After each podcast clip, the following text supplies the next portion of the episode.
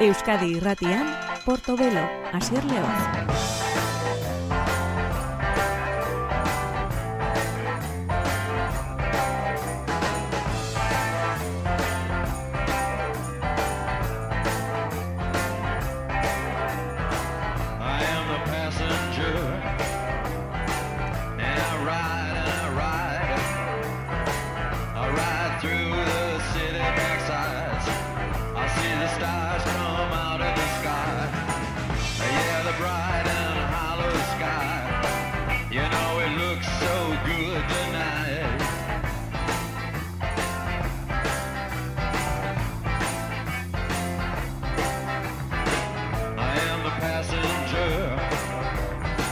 Gauan entzule ongi etorri The Passenger ziuksi and the Banshees taldeari maileguan hartutako abestia. Iggy Pop beti bezala gure sintonia gure azpiko musikaren lan hori egiten oda Porto Belosaia Euskadirratian Eta Iggy Pop bai da gondola bait berrienen artean izan ere ustailean Euskal Herrian izango dugu eta Donosteko jazaldiak ekarriko du Detroiteko iguana.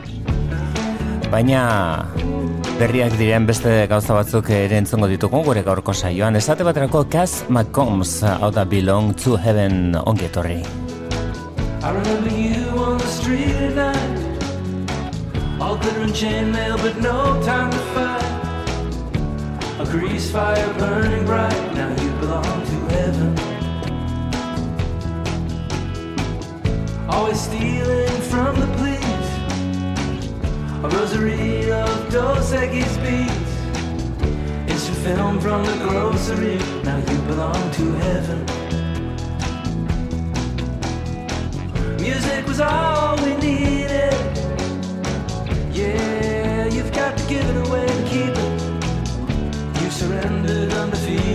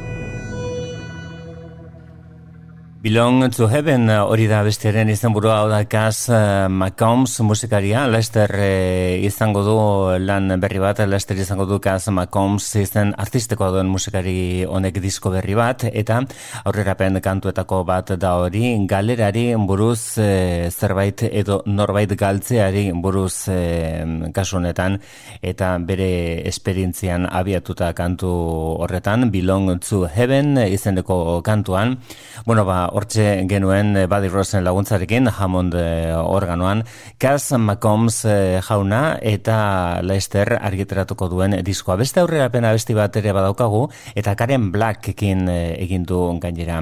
I wish I knew the man I thought you were, eta kantuaren izenburua, eta bi ahotsetara dago sortua, modu zoragarrian Karen Black eta Kaz McCombs.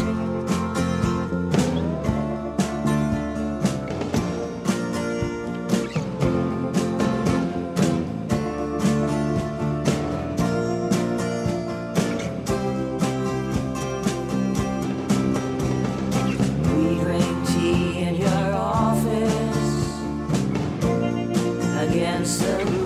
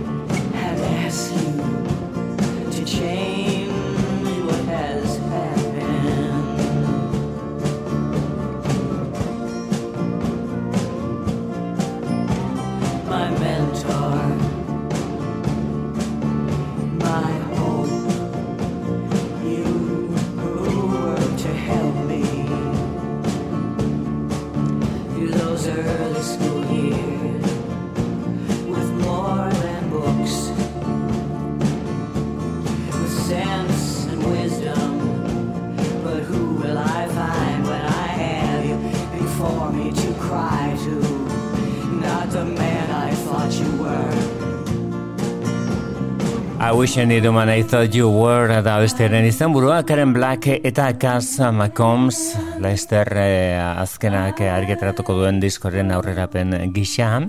Duela urte pare bat duela iru dagoeneko Tip of the Sphere eh, izenekoa egin zuen eh, Cass McCombs eta hori da horrein gogoratuko duguna hone batez bertako Absentee izeneko abesti labur eta dotore honen eskutik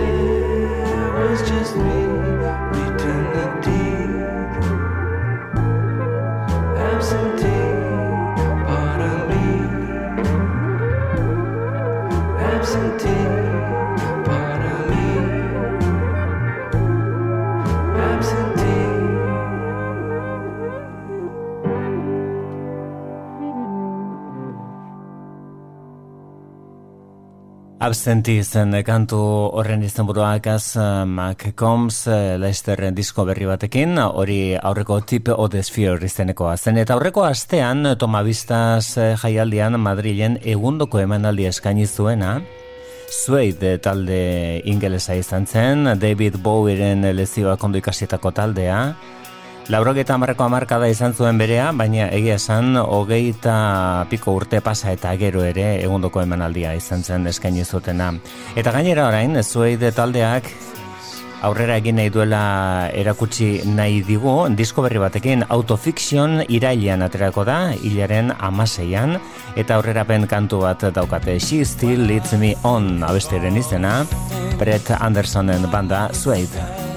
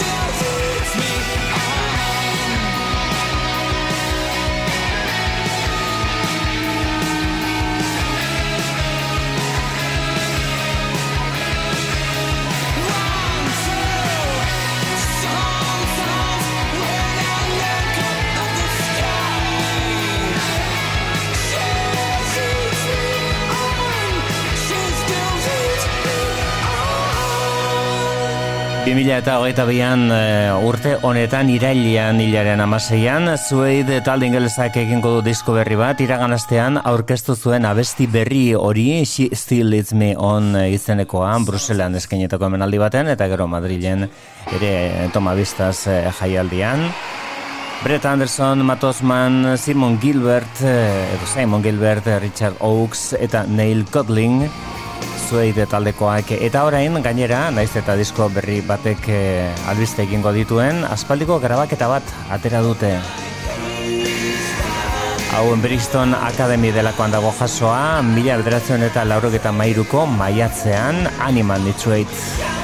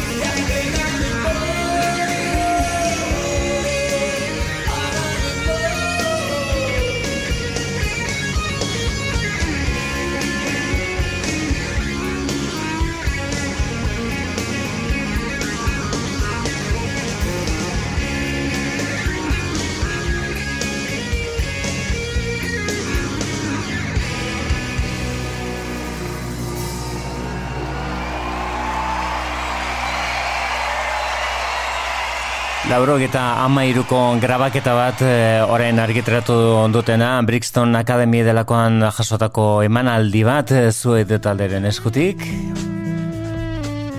Baizen buru honek eh, e, orain bertan sentitu dugunarekin zerikusia dauka. Deja vu hori da Toro y Moi. Izan artistikoa da musikariaren mahal diskoak dakarren abesti berria.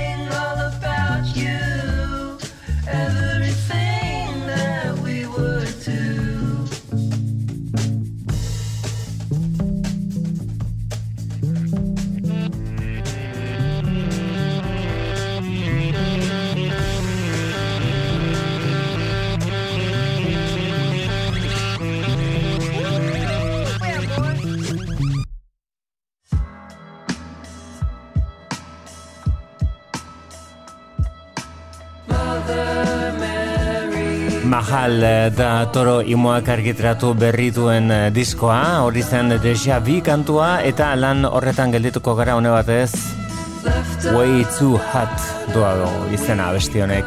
Toro imoa.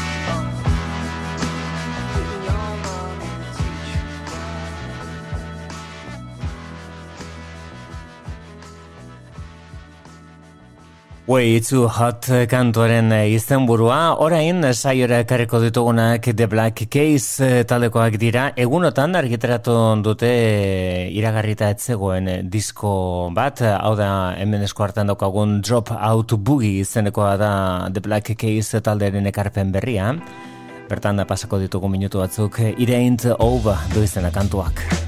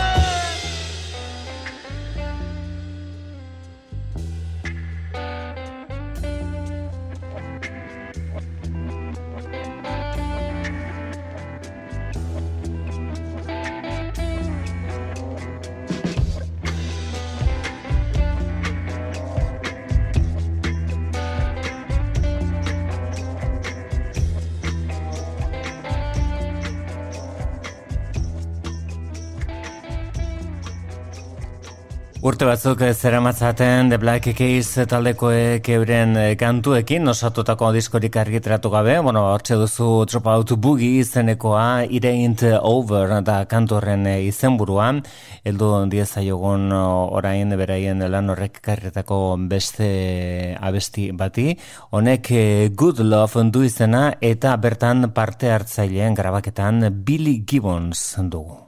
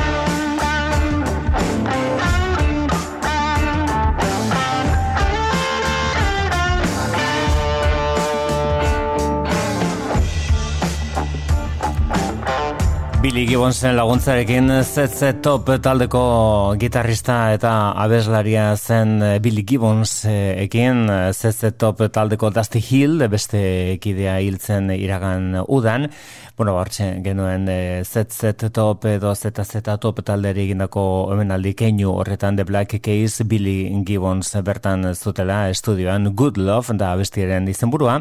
Eta gure gaurko saioan aurrera egingo dugu momentu honetako taldeetako batekin ikusmina izugarria da. Eta egia esan e, kritikak ere oso aldekoak izaten ari dira.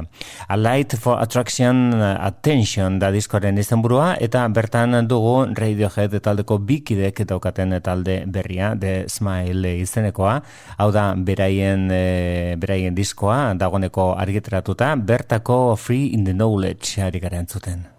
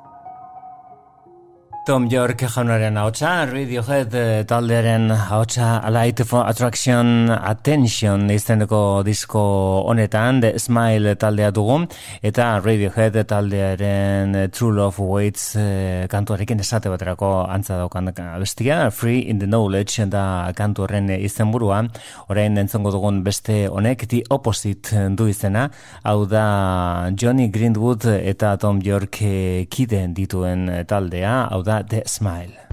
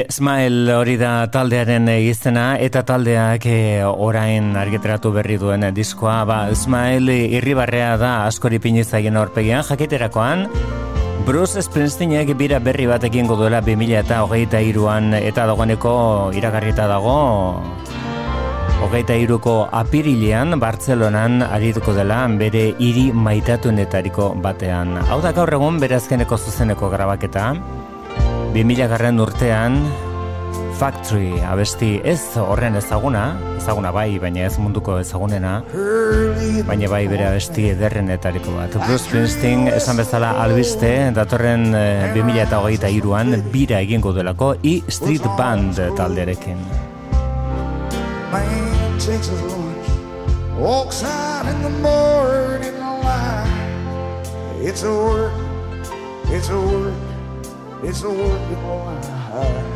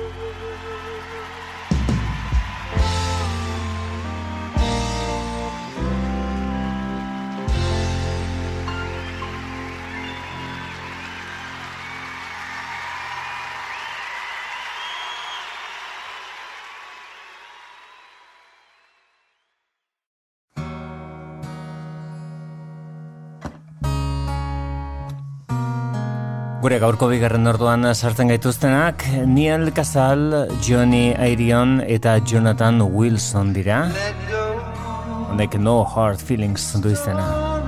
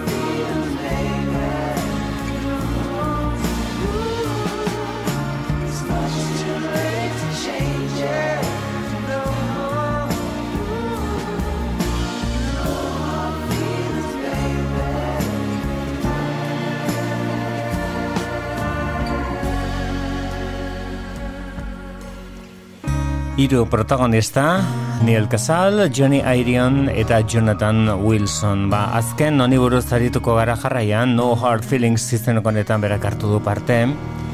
Eta jakina oso urrun eh, dagoela ematen du eta agian ona da ere iraila oraindik urrun egotea, baina hori ere iritsiko da eta irailean, irailaren hogeian donostian arituko da Jonathan Wilson daba daba aretoan.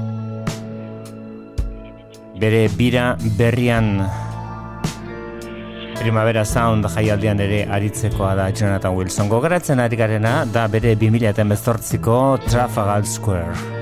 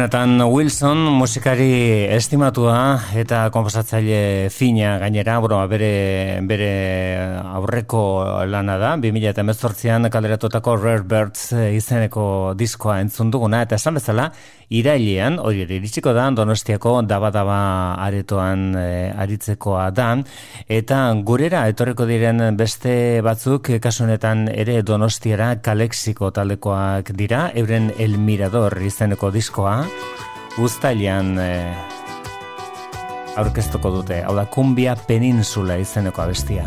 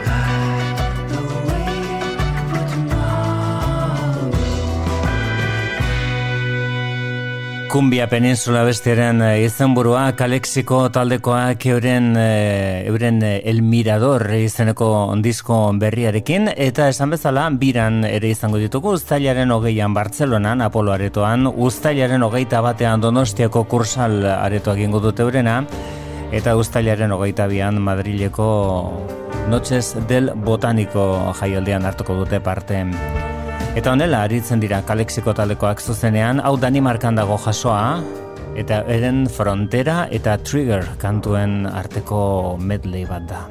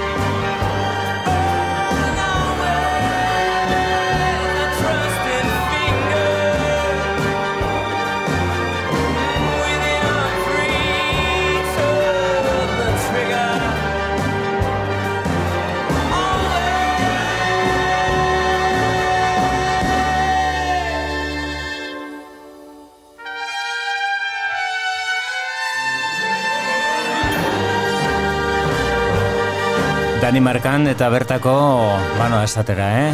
Radio Symphony Orchester eh, delakoarekin, Kalexiko taldekoak eh, zuzenean kontzertu hori eskaintzen, zuzen zorionez eh, grabatu zuten eta euren disko baten eh, lusuzko edizioan sartu zuten kantu hori, baina orain esan bezala Kalexiko taldekoak eh, ustailaren hogeita batean donostian izango ditugunak, albiste ditugu lan berri bat argitaratu dutelako, El Mirador izenekoa, Gaztelera eta ingelesan astuz beti egin izan duten bezala, Mexiko eta Estatu Batuetako tradizioak elkartuta, hau da Rancho Azul.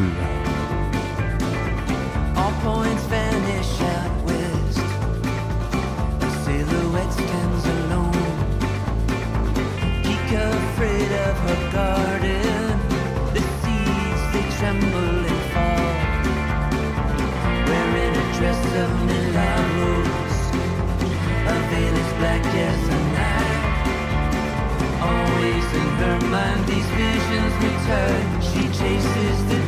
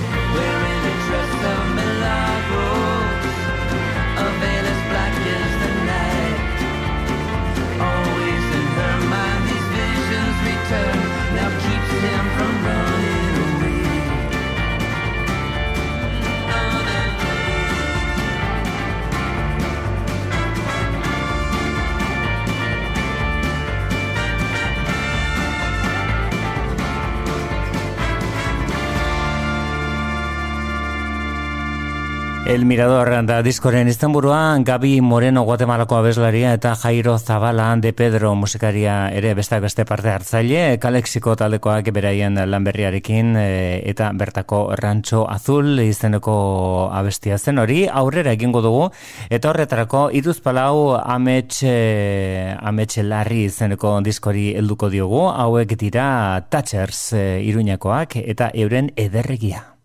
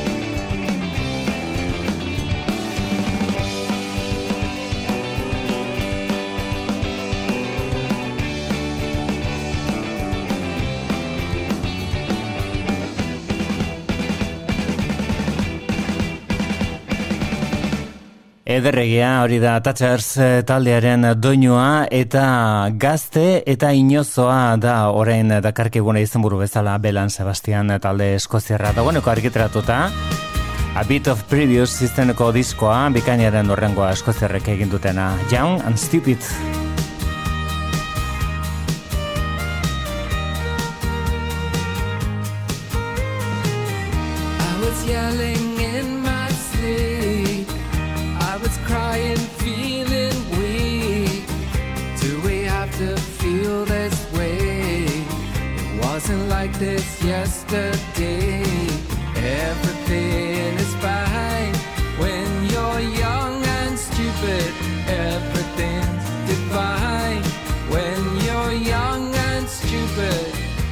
There's an easy start to things. There's a thrill that beauty brings. Put together at the hips, stuck together at the lips. Nature has the lead when you're young and stupid. Nurture will impede when you're young and stupid.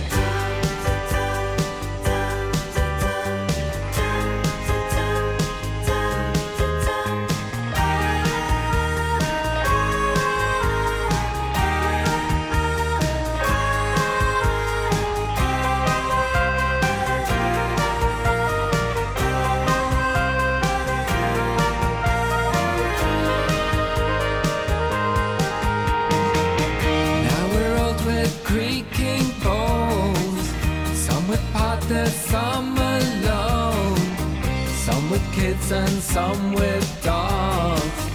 Getting through the nightly slog. Latches in the mind. You were young and stupid. Keeps us warm at night. All are young and stupid. Makes us feel delight. We were young and stupid. Makes you feel regret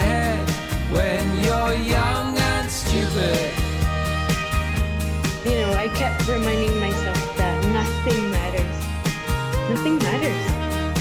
You know, sometimes you have a fight with someone or you get frustrated or, you know, something's happening and then you catch a little glimpse of the outside and, I don't know, it's just a bird flying or you see a funny shape in the clouds and you think, what am I doing? You know?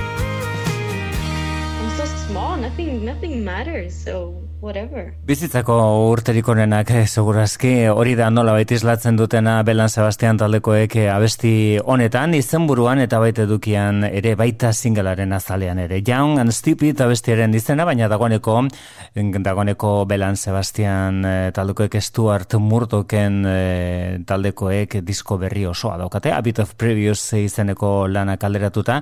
Hori da, hain zuzen ere, diskoa zabaltzen duen abestia, eta beste batzuk dagoeneko ezagutzen ditugu Unnecessary Drama izenekoa esate baterako, ba, aurrerapen e, lanetan izan genuelako, bere garaian, baina orain e, dagoeneko disko osoa eskuartean daukagunez, ba, hori probestuko dugu, eta beste abesti batzuk ere ezagutuko digu. Esate baterako, Brexitarekin zerikusi zuzena dokan abesti hau Do It For Your Country izeneko kantuan Belan Sebastian.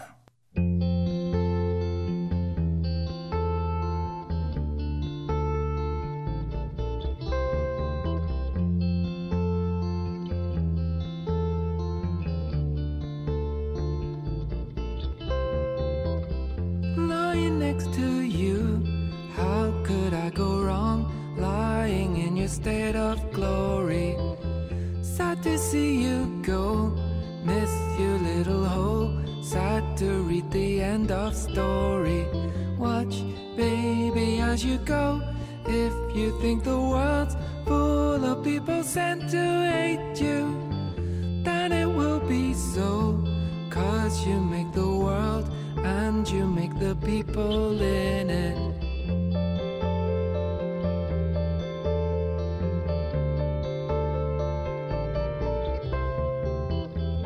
Everything you see, feel, experience happens in your sloppy soul, girl. The world is just a game, something made of clay, but you are the great creator. So banish all your fears, grab it by the ears. Love and other things of beauty reign.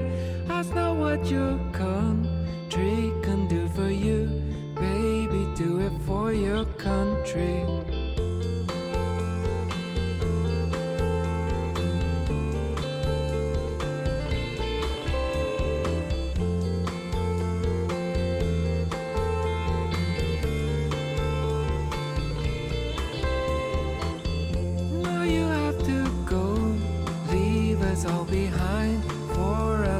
life that's less sedentary. You dream of being a star, but you halfway are. You just have to time your entry. Your freedom and your youth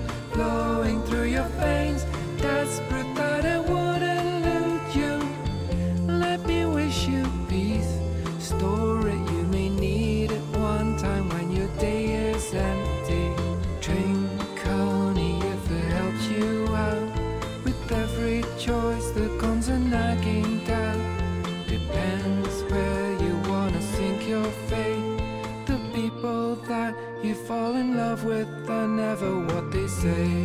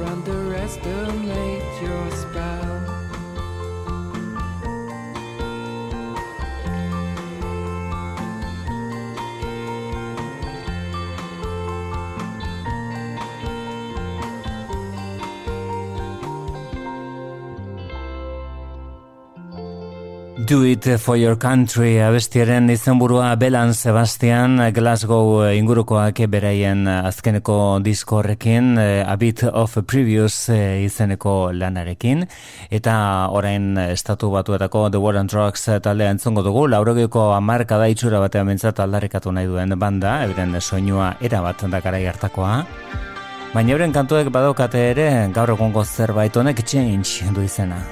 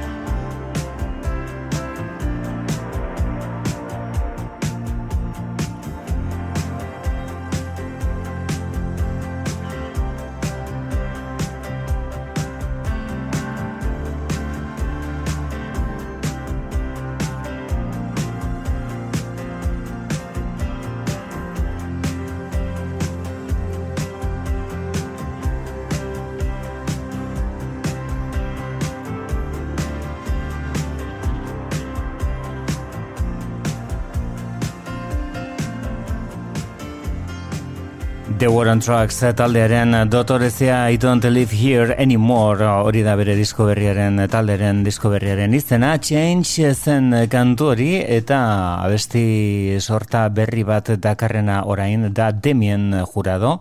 Honek Day of the Robot du izena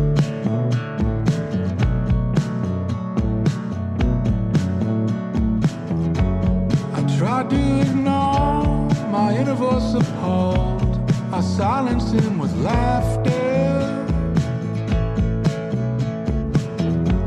He dies in the scene. We have to get it right. Step closer to the window. Now fall back. We've got you. If you're unwilling,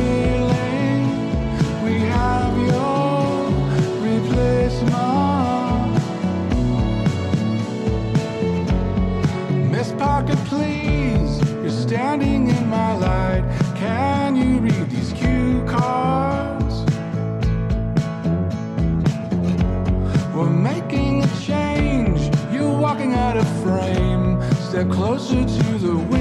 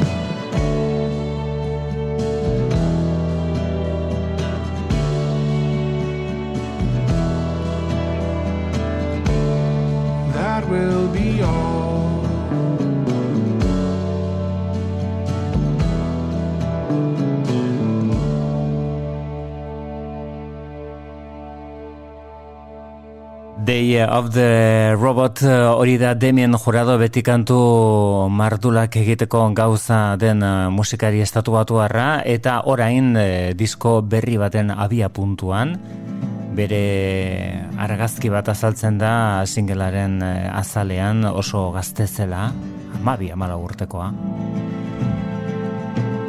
Honek Roger du izena, dagoeneko ezagutzen duguna besti berria.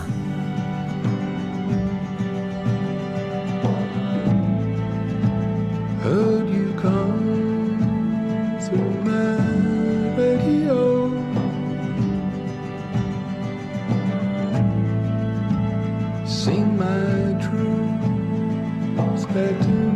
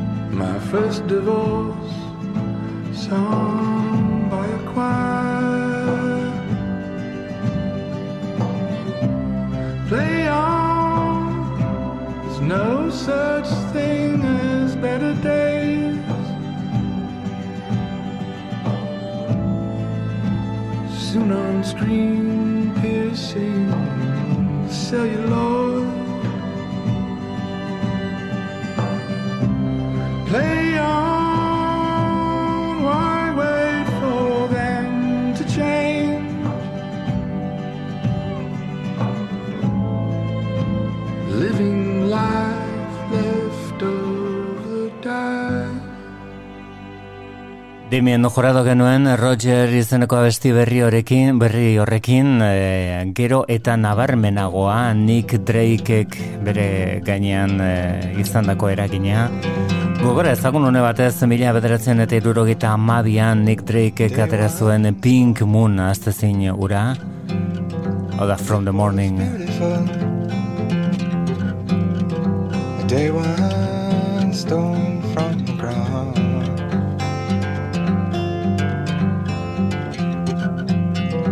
Then the night she fell, and the air was beautiful. The night she fell all around.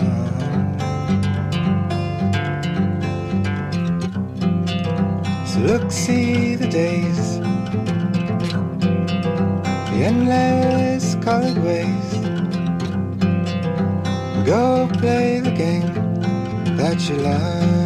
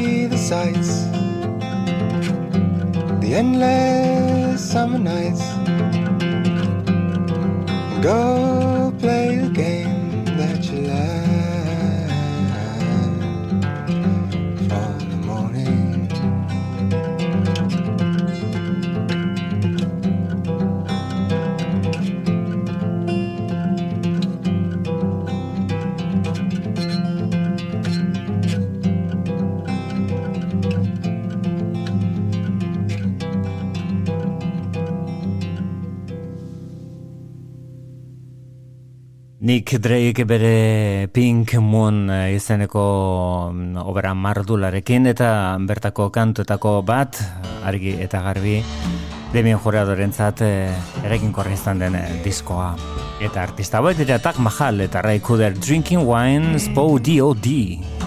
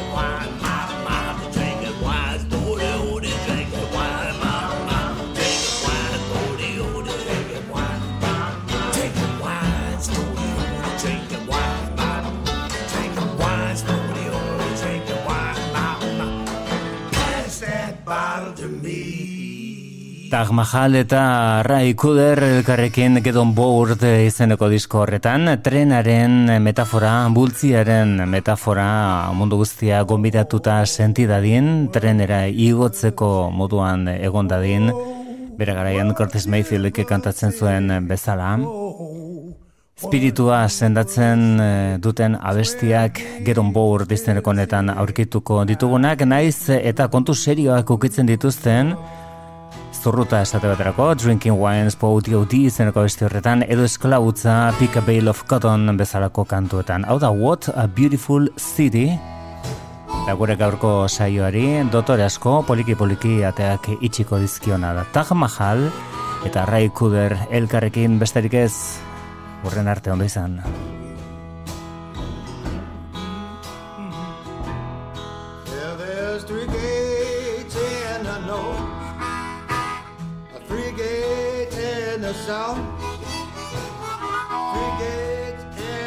East and three in the west.